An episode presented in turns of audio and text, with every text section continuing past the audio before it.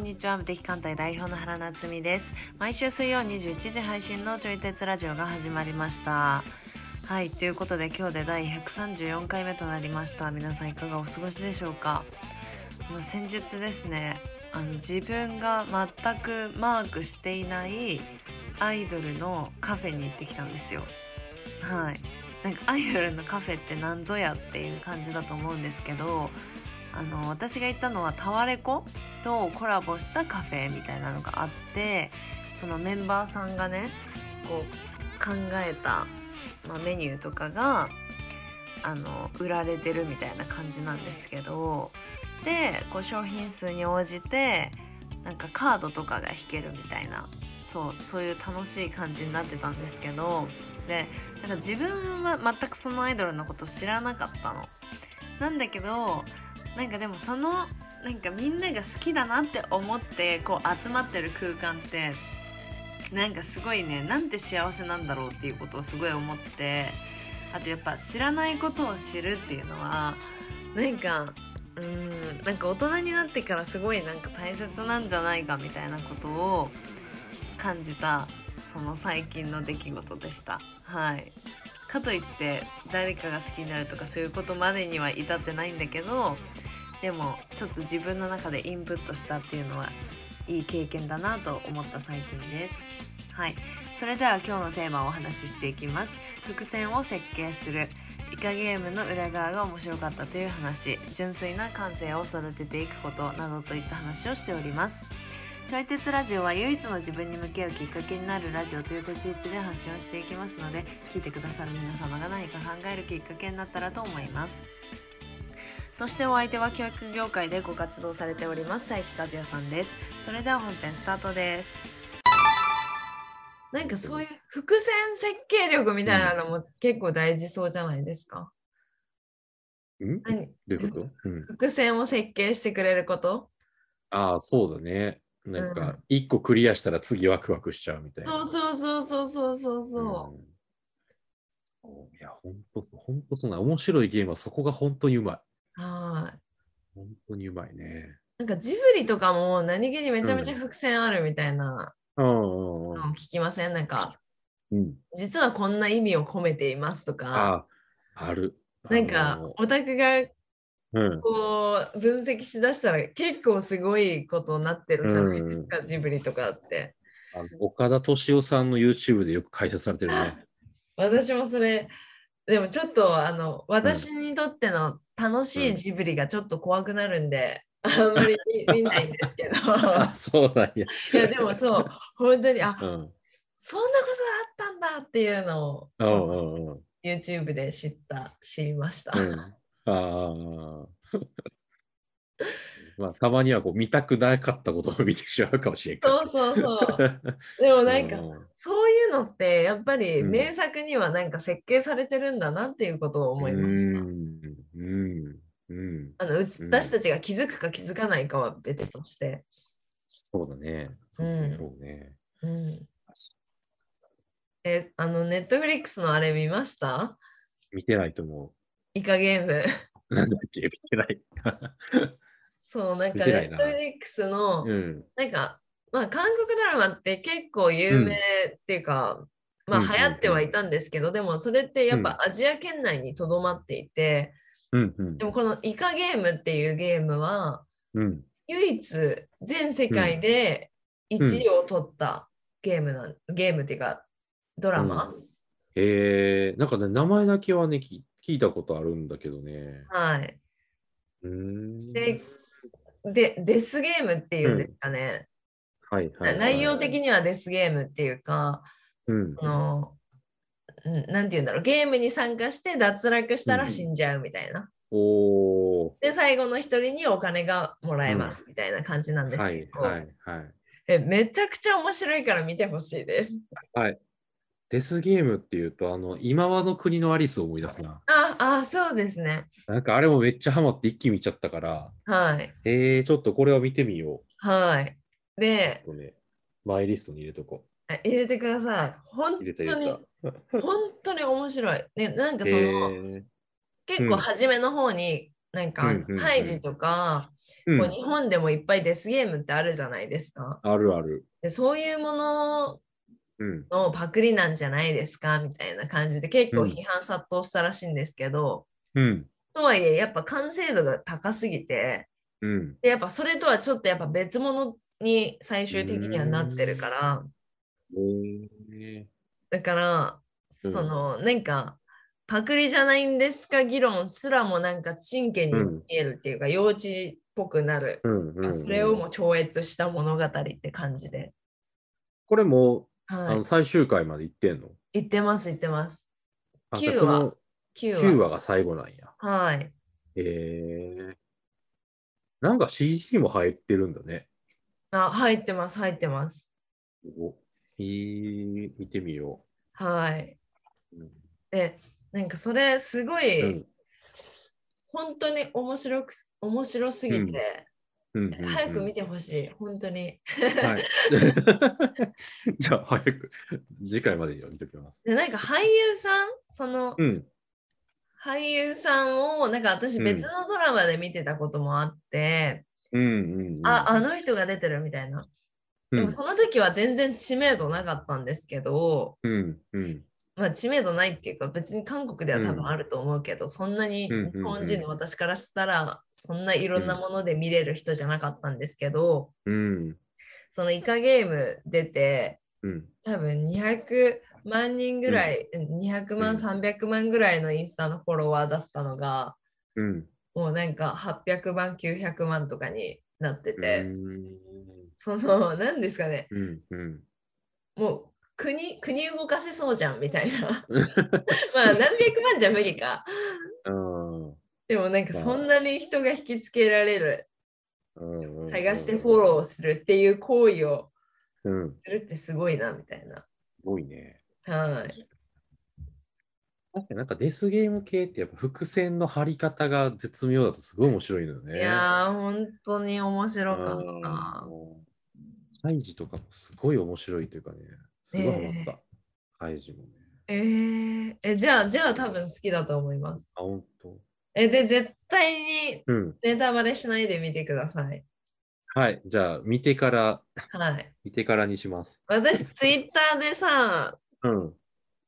あのイカゲームで調べたら、うん。やっぱみんながあの人が黒幕だったとかなんか言ってやがったんで、あ、本当あそれネタバレしちゃったんや。そあーうそれが本当に悔やまれるうんうんうん。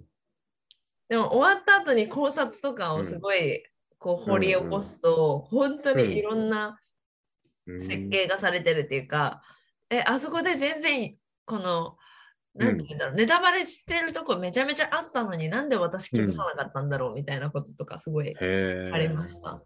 へえ。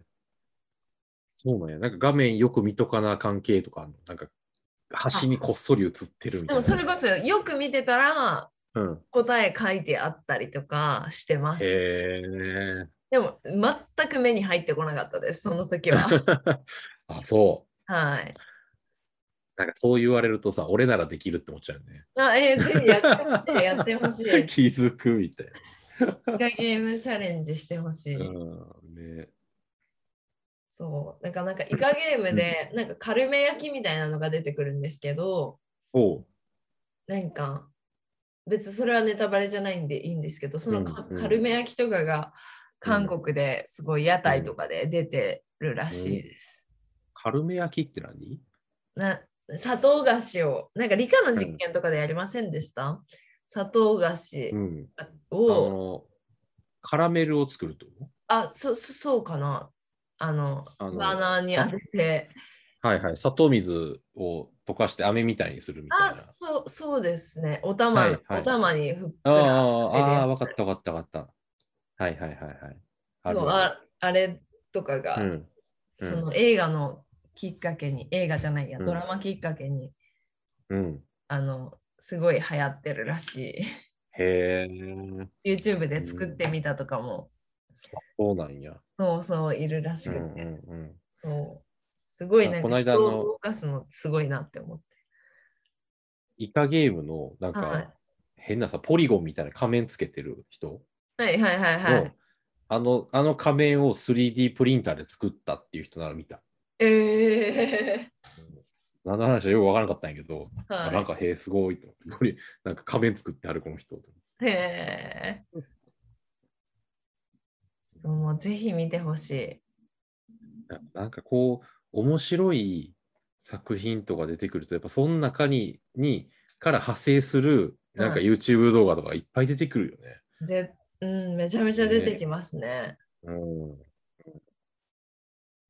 確かに。でもそう、なんか本当に人に言いたくなるような感じです。うん。うーん。マジやばかったっていう、なんか自分だけじゃ収まらない感じの映画でした。映画っていうかあドラマでした。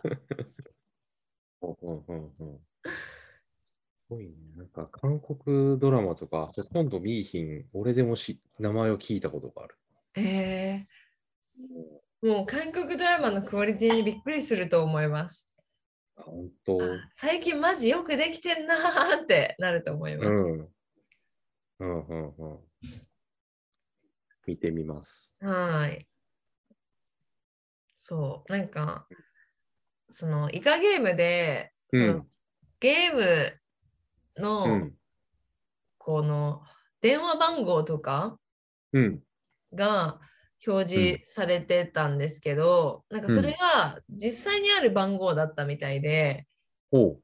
で、なんかゲーム、そのネットフリックス見た人たちが、うんこうふざけて電話してみたらつながっちゃったみたいなこととかになって、うんうんうでん。そのドラマ内の電話番号うをん変更したみたいななんかこととか起きていたり、へそえ。すごいね。適当に作った番号が実は実在したみたいな。 うそうそうそうそうそうそうそうへえなんかそういうの大変そうやな。やなんめかちゃ使われてる番号なのかそうじゃないのかみたいな。はーいまさかこんなにねこんなことになるとは、作ってる時も思ってないですかもし れないそうなのでぜひ見てくださいはい。イ見カますゲームが最近の私のブームかブームっていうか、うん衝撃だったうんでもやっぱ衝撃すぎて2週目、うそれこそメモ取りながら見ようかなって思ってるけど、うん。なんかううやっぱちゃんとちゃんと見たいからちゃんと落ち着いてみたいから、う んなんかまだちょっと見れてない です。そうやね。そうそうそう。そうやね。ななんかまずは楽しんでみればいいね。何も考えずに。はいでも本当楽しい楽しいですうんよ。うんうんうんうん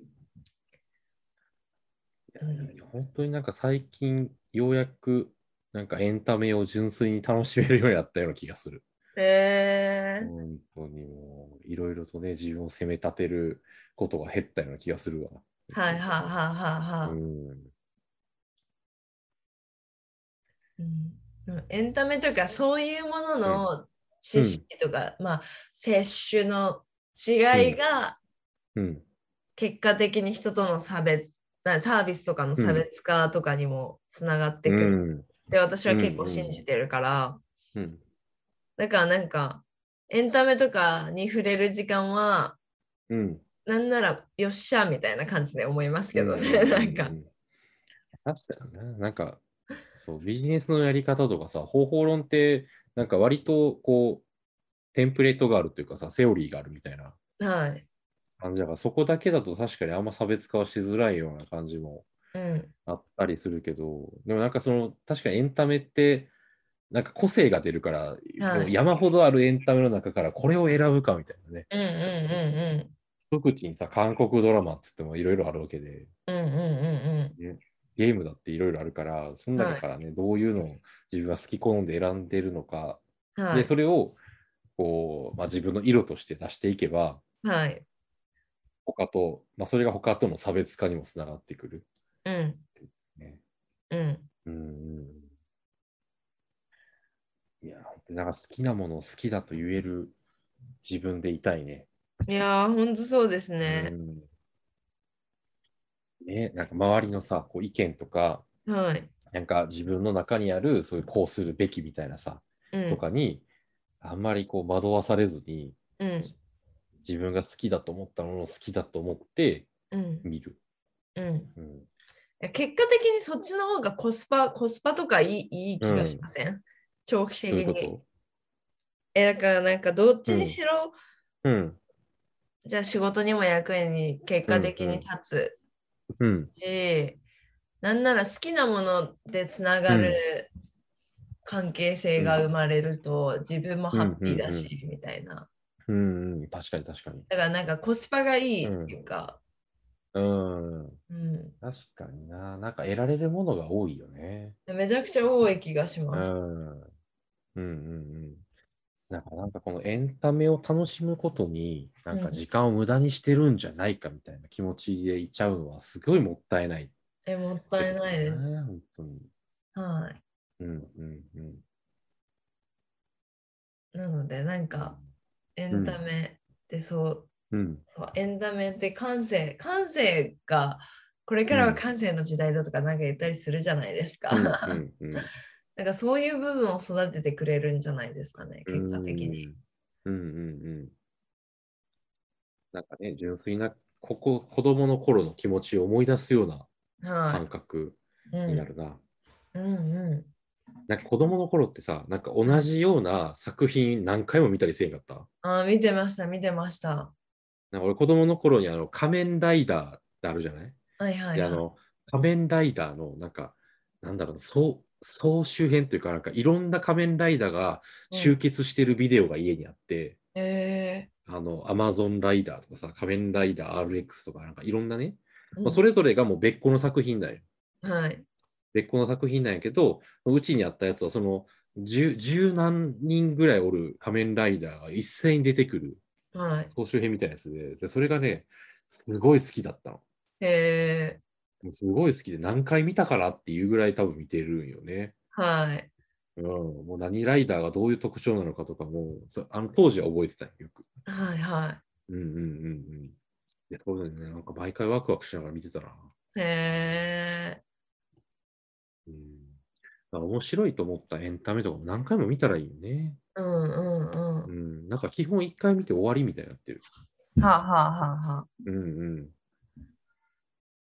なんか私前、うん。その編集者さんでうん。自分のそれこそ教材うんうん。はバック・トゥ・ザ・フューチャーって言ってる方がいて、うんうんうん。だからバック・トゥ・ザ・フューチャーを本当にもう何百回も見てるらしいんですよ。へえ。で、も、毎回気づきがあるんですって、なんか、へえ。あこういう演出してるからこれはこういう風になるのねっていううんのを、うんうんなんか、せそれこそ何百回も見て、で分析して、うんで結果的に自分のうんあの編集した本にもその力を使って、うんであの嫌われる勇気とかのベストセラーとかになって、うんうんっていうのでなんか結果的にその自分の編集した本が爆売れしてるみたいなうーん。話を聞きました。だからあそういううん教材にするって例えばうん。教科書とかそんなイメージがあるあったんですよ。はいはいはい。そうだなね。なんだけどあ、うんエンタメとかがこう教科書ってなったら、逆に誰もそれをうん何百回も見たりとかする人っていないじゃないですか。うんうんうん。そうまあ、バック・だトゥ・ザ・フね。ューチャーぐらいの名作だったらね、まうんあ、まあ、いんな何十人かはいるのかもしれないけど、うんうんうん。でもそこから学んで、それをこう、ん形にして、うでん、嫌われる勇気なんで、もう世の中にアドラー心理学というものを広げたっていう、はいはいはい。そういうことにつながるってなると、結構大きな貢献を果たしているのではないでしょうかと思って。うんうんうん。うん、その、なん、なんだろうな、そこから何かを得ようとか、はい。うーん、なんか貪欲な気持ちで見てるときって、なんかもう、その先にあるものをなんとなくイメージしながら見てるような気はするのよね。うんうんうんうんで。もそれって、あの、なんか、なんだろうな、もう、自分の想像と範疇でしかないから、うんだから、バックトゥーザフューチャーから嫌われる勇気はつながらんじゃない普通に考はえいたらはいはいはい、確かに。うんだから何かをイメージしながら見てしまってたら、そこにはもしかしたら繋がってなかったのかもなと思ったりするよね。うんうだから純粋にそのバックトゥザフューチャー好きで、んうん。うんで、何回もこう見てるから、うんだからそこが、そこで本来多分終わってたんだよね。うんとねうんうんうんで、終わってたけど、何回も見て、うわ、楽しいな、こんな発見があるっていう風にやってたのが予想外の形でこう繋がり始めて、うんで、まあ、嫌われる勇気になったりとか、なんか他のね、なんかそういはいう本とかになったりとかうんしてるのかしらと思いす。ました。うんうん。うん。なんかまあ使いよう、うん使いようっていうか、そうそうそうそう。なんかフラットな感情で見るうんっん。て言ってたかな。うんなんか初めて見るような気持ちで見る。うんうんそしたらうん何を自分が受け取るんだろうみたいな。うんうんうんうん。なんかそれで思い出したんやけどさ、あの、ジョジョの奇妙な冒険ってあるじゃん。はいはいはい。で、なんかそれのめちゃくちゃファンな人がいて、はいで、あの、片や全然一回も見たことない人がいて、はい。で、うんと、その全然見たことない人が、うん、もう、ジョジョをすごい好きな人と話すときに結構ビクビクしてたんだって。へえな。なんでかって言ったらさ、一回も見たことないから、いや、ジョジョを見てないなんて人生半分損してるよみたいな怒られるかなみたいなさ。あーはいはいはなんか、その話そうとしてる人は、それぐらいなんかめちゃくちゃ大好きな感い。じのへオーラを出してたらしいんやけど、ーで、も、いざ話してみたら、なんかね、すごい感動されて、はいう ん、あの、何に感動したかって言ったら、あの、これから、こう、ジョジョとね、初めて対面するっていう、あの感動を味わえるなんて羨ましいって感動されたって。へえ。だからもうやっぱ知ってしまってるから、もう、どれだけさ、フラットになろうと思っても、消えへんじゃん、記憶って。はいはいはだから、あの、やっぱ初めて出会った時の衝撃とか感動を味わえるのって、い。やはっぱいり多分1回目しかないうんうのんかなって思ううんのね。だからやっぱその、すごいファンの人からしたら、うん。はいその1回目のあの衝撃と感動を味わえるのは、めちゃくちゃ羨ましいって思うみたいな、そんな話が。はいはいはいなんはかい。そんなんをね、ちょっと思い出してね、フラットで見るっていう話から。うんうんうんううんうん。ん初心に変えるみたいなことよね。はいはうい。んうん初心に帰る。ねうんいろいろエンタメ触れていいんじゃないですかって感じですよね。そうだね。エンタメにも時間を割こうん。う。うん。楽しもはい。う。楽しんでいいと思います。うん。え私、それで言ったら本当に、うん冷静に本当にエンタメうのん算出してる時間とか見たら多分恐ろしいと思いますよ。うんエンタメ見てる時間ってこと見てる時。間。ああ。そうなんだ。うん。だって韓国うん。ドラマ今年入ってう40ん作とか多分見てたから、え、あの、1話から最後までみたいなこそうですそうとでかす。カウントではい。すごいな。めちゃくちゃ見てるやん。はいまあ、もちろんなんか飛ばしたりとかして、ね、う1.5ん倍速で見たりとかしてる作品も全然あるんで、うんうんうん。あのなんかちゃちゃんと時間をそれだけ使ったってわけではないんですけど、うんうんうんうん。うん、うーん。そう記録してます毎月見たドラマとか。 いや、すごいな。豆やな。 あーうんでやっぱなんか別うにんちゃんと分析とかしてなくても、あーあれはああだったよなとか全然思い出せるから、うんうんでやっぱ韓国ドラマってそのうん上手だからうんあの人の心に残すパンチラインとかちゃんと作ってるから、うんだからすぐ思い出せるとかはありああます。うんうんうんうんうんうんうん、ね記憶のフックになりそうな部分がたくさんあるんだね。そうそうそう。だから逆うにんその、うん。日本のドラマとか、まあ、うんゆるゆるとした海外のドラマとかは、うんあこれ何だったっけってなったりするけど、でも韓国ドラマはないです、それが。あそうなんだ。うんうんう日本のアニメ結構そういうなんかさゆるゆるしてるのいっぱいあるからん。はい。なんかストーリーを思い出せないやつがいっぱいあるな。えうん。確かに、あの、シュタインズゲートっていうアニメがあってさ、元はゲーゲームなんだけど、ー、はい。で、あのシュタゲってら略されてるんだけど聞いね。たことある。あ本当でそのシュタインズゲートっていう作品は、本当にもう序盤から伏線の嵐というかさ、へえ伏線が組まれてて、で、しかも、はいあの最終話で、ー。うん一番最初の話の伏線が回収されたりするんだよね。へえっていうので、なかなか衝撃を受けたアニメだったんだけど、ー。はい。やっぱりなんかその途中のなんか物語とかちゃんと覚え覚えてるというか、大体覚えてる感じがする。へえうん。その作品は珍しく2周したんよね。ー。へえうんなんしたかいあんまり2周することとかないんだけどね。ー。はあ、はあはあはあ、そうそうそう。なかなか途中結構ね、重たいところとかあるんだけど、はい。でも最後は結構ね、希望を持たせて終わってくれるから、はい。なかなかね、いい作品やったね、あれは。えー、いいですね、そういう。ん。そうそうそう、あれはね、よかった。うんうんうんううんん。うん。ね、なんか物語がさ、こうループ上みたいな感じで、そこ一番最初にあった伏線を最後でこう回収してるから、はい。そうそう、なんか物語が進んでるようでいて、一番最後になったらまたさ最初に戻ってくるんだよね。へえ。それがね、最初のさ、別観点から見てるみたいな感じ。はいはあはあはあうはん。だからそういう物語の構造とかもすごい面白くて、あ。うんうんうん。うん。なんか一般的な物語って言ったらさ、やっぱスタートがあって、ゴールがあって、そこまでこう、まあいろいろ紆余曲折をしながらも一直線で行くじゃない、はい一は本い。道でこうね、行くけど、なんかそういうこうループしてる感じの最初に戻ってくるような物語の構造とか結構面白かったね。確かに確かに。うん。キャラクター一人一人がね、濃い。ちゃんとね、キャラが立ってるから、はい。見てて面白い。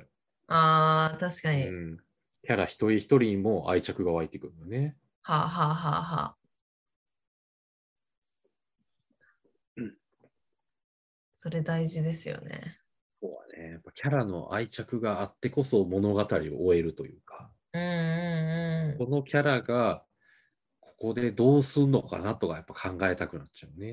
ん。ああ、確かに確かに。いかがだったでしょうか私たちが話しているのは答えでもなくてただのテーマを投げている感じなので皆様が哲学するきっかけになったら幸いですそしてこちらのラジオではお便りを募集しております私原と和也さんへの質問やご意見などお待ちしておりますフォームがありますのでそちらから送信してくださいそれでは来週も水曜21時にお会いできることを楽しみにしておりますではさようなら